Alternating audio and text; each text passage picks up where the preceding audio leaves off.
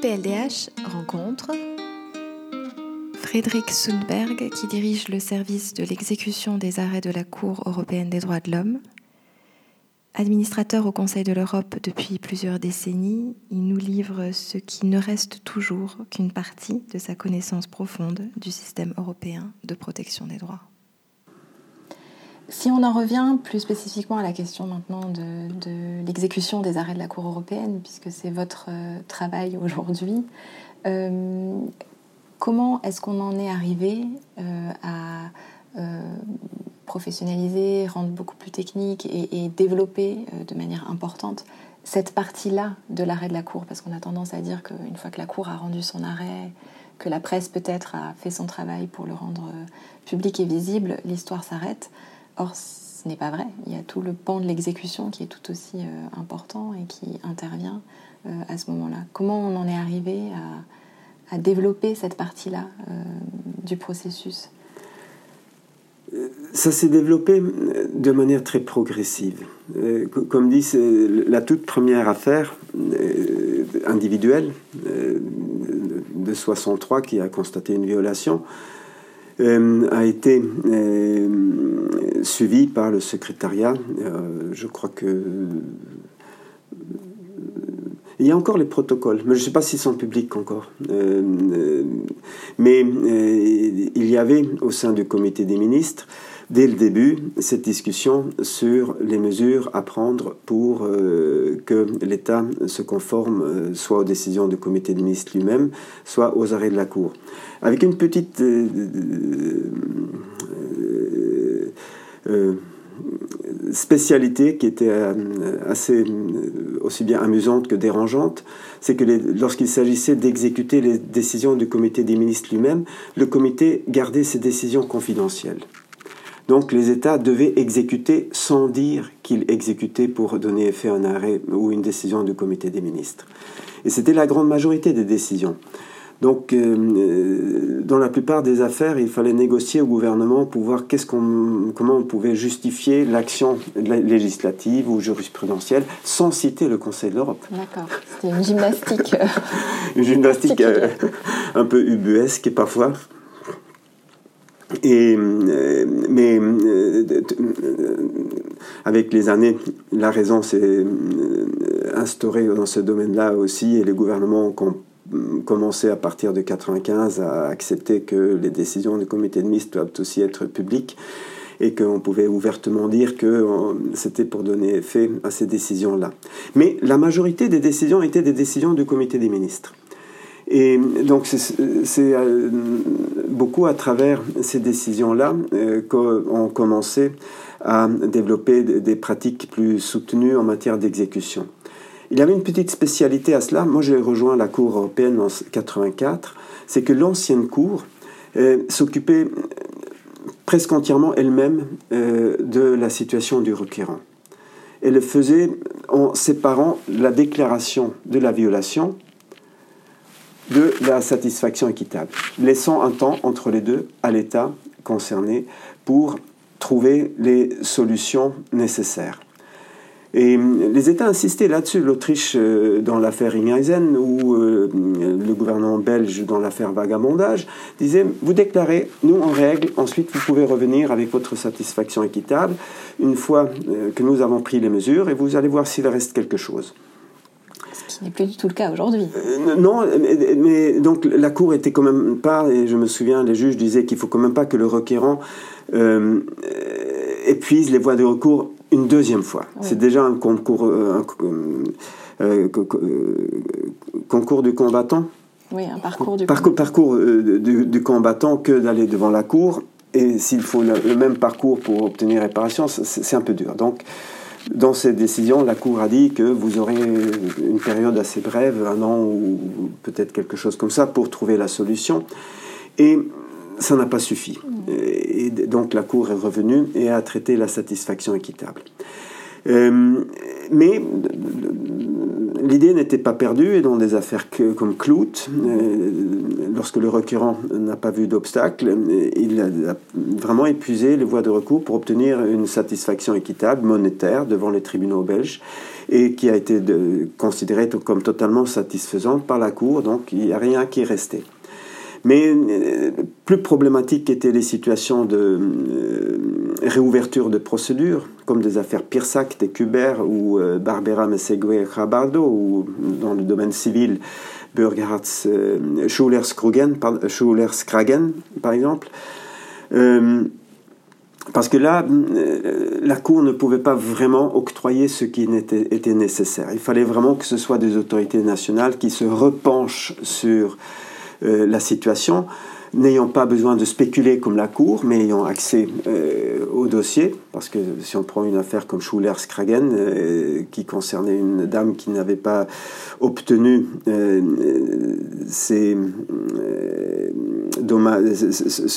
son indemnité de chômage, si on simplifie, parce qu'elle était femme. Et le tribunal fédéral ne comprenait pas pourquoi une femme voudrait travailler si elle avait mari et enfant la Cour a constaté que c'était une discrimination et que les femmes avaient droit au même euh, traitement que les hommes en cette matière.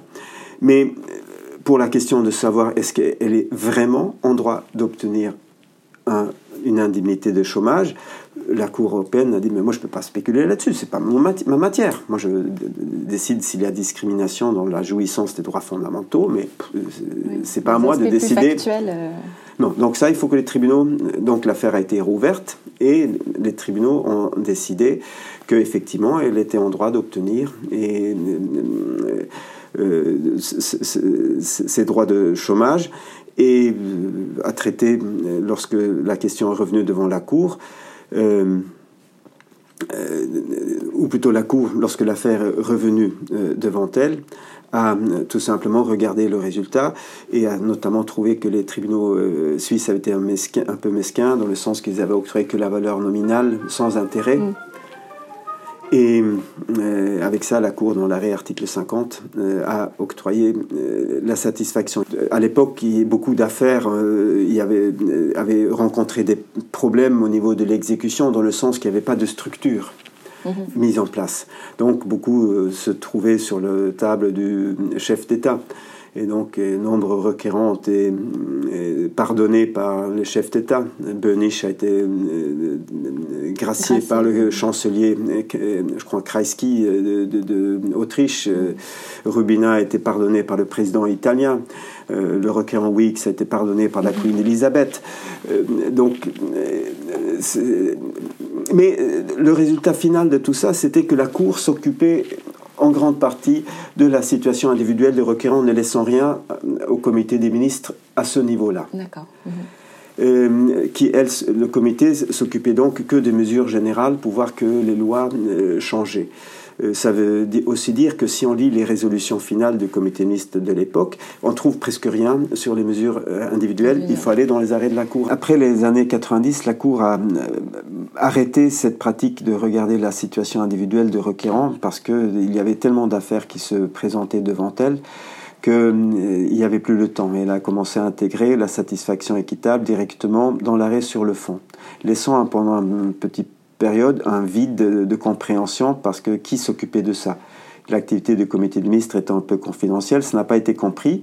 Ça donnait lieu euh, à la recommandation 2002 euh, où le comité de ministres a demandé à tous les États de bien vérifier leur système juridique pour euh, s'assurer qu'ils avaient les possibilités eux-mêmes d'octroyer le restitution integrum mais aujourd'hui, c'est assez bien compris, même s'il y a encore euh, un certain nombre de, mauvaises compréhensions. Mais les arrêts déclarent euh, la violation, octroient une satisfaction équitable qu'on peut parler de provisoire, en attendant que la question de mesures individuelles soit traitée plus à fond dans la procédure devant le comité des ministres et qui attache une grande importance. Euh, et donc, si on lit les résolutions finales euh, du comité, aujourd'hui, euh, la place des mesures individuelles, comme on les appelle, est importante. Et il peut s'agir de toutes sortes de mesures qui sont à prendre en plus de la satisfaction équitable octroyée par la Cour, annuler un permis de, ou plutôt un permis, octroyer un permis de séjour, annuler une ordonnance d'extradition ou octroyer un nouveau, un une nouvelle procédure pour assurer une procédure équitable ou euh, rouvrir une procédure pénale contraire à la Convention tout simplement pour acquitter euh, le requérant, par exemple en cas de condamnation contraire à l'article 10 ou contraire à l'article 7 de la Convention. Et il peut s'agir d'assurer la mise en œuvre d'une décision nationale euh, de démolition d'un bâtiment ou d'octroi de garde ou euh, tout dépend des circonstances euh, de, chaque affaire. Euh, quelques domaines qui aujourd'hui sont très fréquents, c'est la mise en œuvre de décisions judiciaires nationaux et de conditions de détention. Il y a des milliers et des milliers d'affaires qui concernent ces situations et donc des milliers et milliers de situations qu'il faut rectifier. Face à cette situation, le secrétariat du comité des ministres, ou euh, plutôt la direction euh, des affaires juridiques, devenue par la suite direction euh, des, droits de l'homme, s'occupait au début surtout des mesures générales et engager comme après chaque affaire une discussion avec l'État pour voir qu'est-ce qui était le problème révélé par euh, l'arrêt. Mhm. Et euh, cette discussion continue encore aujourd'hui parce que euh, effectivement les arrêts constatent qu'une certaine situation dans le passé a violé la convention, souvent une situation très circonscrite dans, les conditions de l'affaire, etc. Mais est-ce que ça révèle quelque chose dans le sens de quelque chose d'intéressant pour cet ordre public européen? Est-ce que ça manifeste un problème plus général qu'il faut euh, rectifier à travers euh, déjà l'affaire individuelle pour essayer d'harmoniser constamment les systèmes juridiques européens pour qu'ils restent euh, dans le respect de ce standard minimum qu'est la Convention? Donc, il y a dès le début une discussion entre le directeur des droits de l'homme, parce qu'au début, il n'est pas vraiment assisté par euh, beaucoup de personnes. Euh, je crois qu'au début, il avait un quart de fonctionnaires qui l'aidaient euh, à plaider les causes devant la cour. C'est augmenté pour devenir une demi, un demi-poste pour, lorsque moi je suis rentré dans le système en 93, devenir un conseiller juridique au directeur et ensuite, avec l'énorme explosion euh, des affaires dans les années 90, on est rapidement devenu une dizaine euh, en fin des années 90. Et ensuite, euh, l'explosion a continué parce que la charge de travail a vraiment augmenté de beaucoup avec tous ces États ex-communistes qui ont rejoint le système après des exercices de comptabilité, si on veut, un peu rudimentaires dans le sens que c'était très important d'ancrer ces États au sein de la nouvelle euh, maison commune, si on prend les noms de Gorbatchev, mais dans, cette nouvelle Europe euh, qu'on voulait créer. Et euh,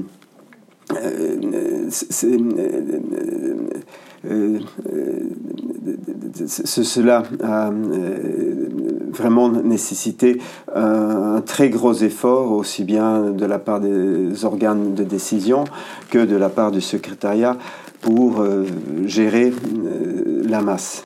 Euh, en premier au protocole 11, euh, pour simplifier les procédures et judicialiser, rendre obligatoire le recours individuel, mais rapidement euh, complété par le protocole 14 pour essayer de simplifier les procédures devant la Cour, parce qu'on voyait bien qu'elle n'était pas capable de gérer la masse d'une manière efficace.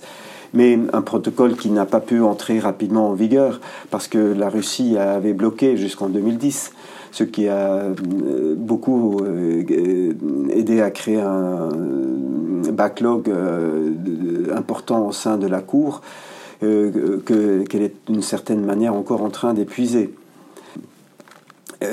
mais pour nous, dans le service de l'exécution, ça a impliqué une explosion de personnel, ou explosion, il faut dire qu'on a toujours été un peu le petit fils cadet de la cour et toujours un peu en retard sur elle, mais on a fait ce qu'on a pu. Mais comme vous avez vu, lorsqu'Interlaken commence en 2010, aussi bien la Cour que le comité de ministre crient euh, euh, euh, leur désarroi face à la masse d'affaires qui sont pendantes. Quelques 150 ou 160 000 requêtes devant la Cour, 10 000, 11 000 affaires devant le comité des ministres qui restent en suspens en matière d'exécution. Et le processus Interlaken intervient vraiment à point nommé pour engager euh, un, dialogue euh, étoffé et très constructif euh, entre tous les parties prenantes pour voir comment le système peut être développé pour mieux gérer toute cette masse d'affaires avec un grand accent aussi bien sur la qualité de euh, du contrôle d'exécution par le comité des ministres que sur la mise en œuvre efficace de la Convention au niveau national, tout euh, en misant aussi sur l'efficacité du travail de la Cour. Donc euh, une, grande prise de conscience, celle qu'on trouve dans la déclaration de Bruxelles, c'est que la Convention, c'est notre responsabilité commune. Euh, responsabilité des parlements, responsabilité des tribunaux, responsabilité des exécutifs, responsabilité de l'Assemblée parlementaire, du Conseil de l'Europe, responsabilité de la Cour. Euh, c'est un grand système euh, où beaucoup, beaucoup d'acteurs doivent intervenir pour qu'il fonctionne vraiment efficacement. Mais si on croit ce qu'on a osé dire du point de vue du comité des ministres dans les rapports annuels, euh, ça a été quand même un processus euh, très fort bénéfique euh, ou très fortement bénéfique qui a beaucoup amélioré la mise en œuvre du système.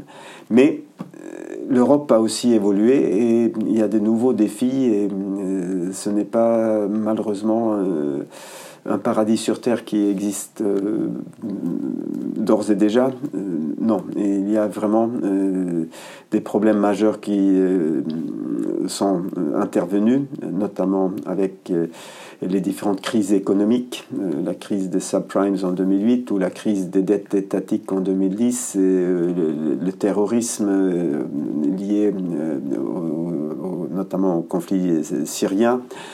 Et aussi euh,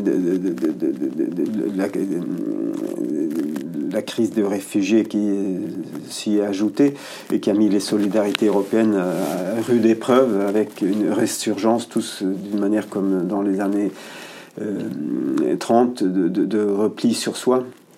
Et euh, on avait, je crois, il y a peut-être aujourd'hui, ça fait 7-8 ans, il y avait M. Badinter qui est venu ici et qui nous avait dit que ça faisait froid au dos de sentir euh, le retour de euh, toutes ces euh, forces de repli sur soi. C'est ce qui vous inquiète le plus quand vous regardez l'Europe aujourd'hui, le repli sur soi? Non, je crois que le soutien donné au système de la Convention a été très puissant et les quelques tentatives de se dissocier de la Convention ont tous échoué. Euh, les défis sont peut-être plus euh, dans les nouvelles relations. Parce que lorsque la Convention a commencé à fonctionner, lorsque moi j'ai travaillé là-dedans, on était tous sous un grand parapluie de dissuasion nucléaire qui faisait qu'il n'y avait rien qui allait se passer en Europe. Mm-hmm. Il n'y avait que des batailles idéologiques dans les différents pays. Mais euh, l'Europe était l'Europe et les cadres géographiques des intérêts étatiques étaient bien définis. Aujourd'hui, dans la mondialisation, la globalisation, euh, il y a euh, un tout nouveau monde. Il faut savoir que trouver la place de la Convention dans toute cette nouvelle architecture. Et ce n'est pas pour rien que le comité directeur des droits de l'homme réfléchit au futur long terme de la Convention, mais en portant un, regard particulier sur la Convention et son rôle dans le droit international général et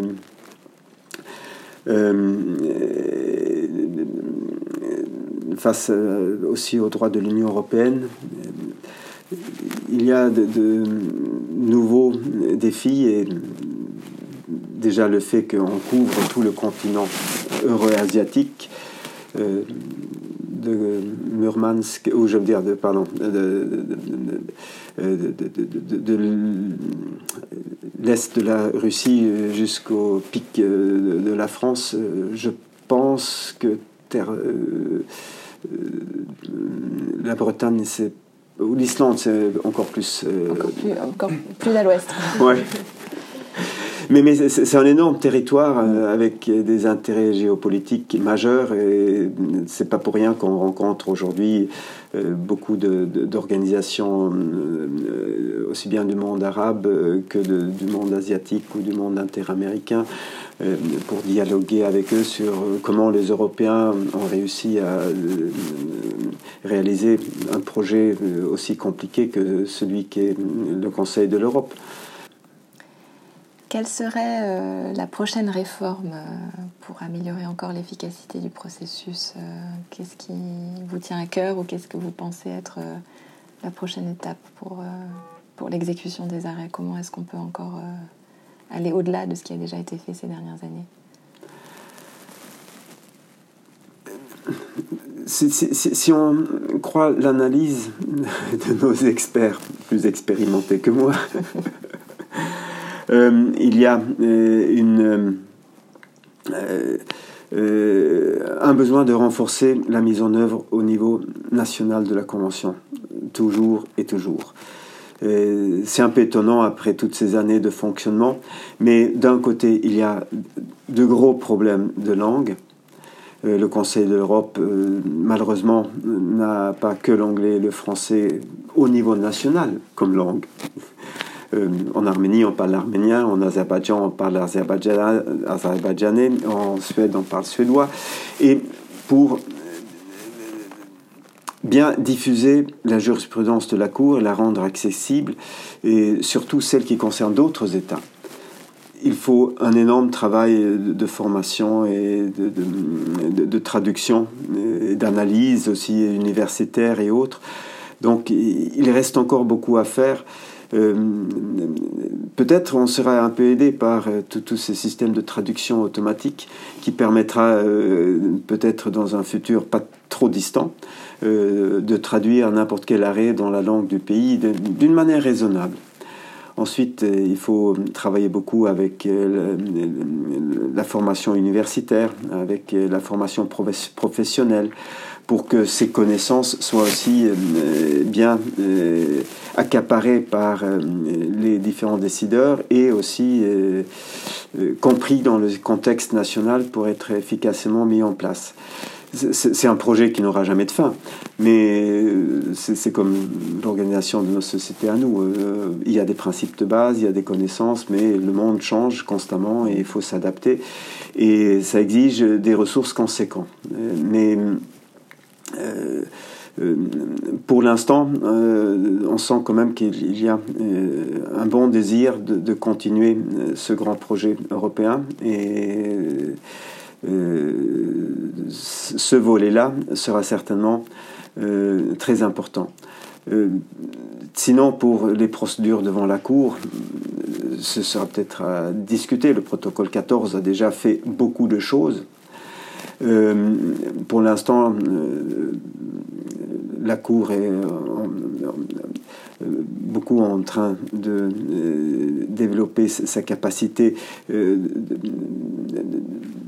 d'augmenter, si on veut, sa capacité de créer des précédents, de, bien guider les juridictions nationales ou rentrer en dialogue avec eux, avec le protocole 16 pour que euh, le système de la Convention soit aussi bien ancré euh, dans les systèmes nationaux que possible. tout en maintenant cette communauté de valeurs qui est le fondement même du système.